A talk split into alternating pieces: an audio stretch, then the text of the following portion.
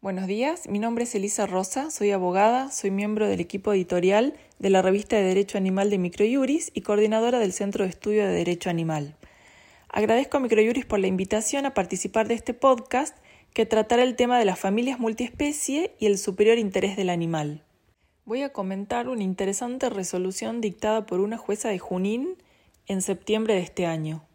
El caso comienza por una denuncia anónima que se recibe por supuesta violación de la ley de fauna silvestre.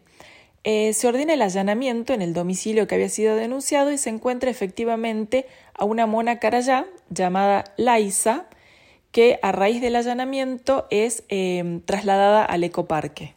Inmediatamente después de su traslado, la familia de Laisa se presenta argumentando que Laisa había sido encontrada por esta familia cuando era bebé em, y estaba al lado del cadáver de su mamá en Chaco y que a raíz de eso ellos la habían rescatado y que incluso la Isa presentaba algunas lastimaduras, la habían tratado y durante 24 años la Isa había vivido con ellos realmente como miembro de la familia. Ellos argumentaban también que la Isa se percibía, se autopercibía como parte de la familia y que recibía ese trato de familia.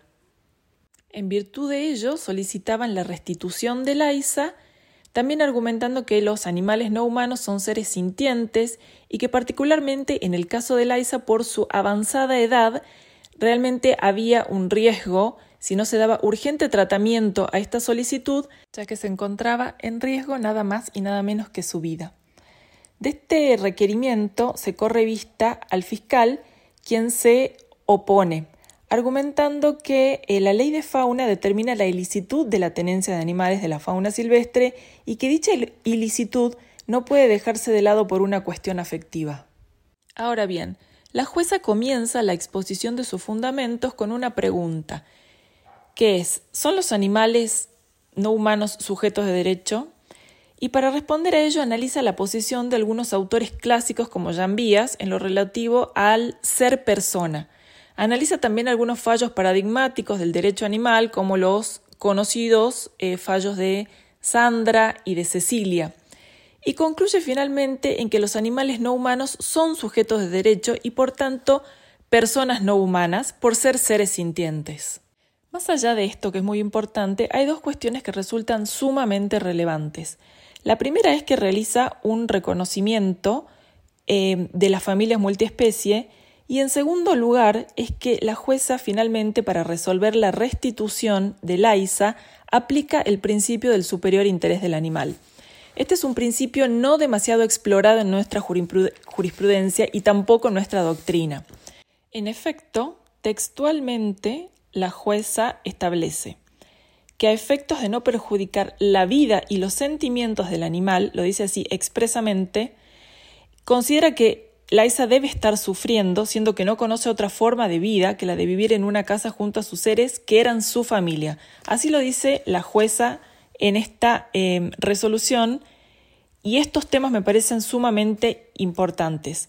También es muy necesario aclarar que nada justifica la tenencia de animales de fauna silvestre y que en principio los animales silvestres no deben estar, eh, no deben ser considerados como parte de la familia porque deben vivir en su hábitat natural.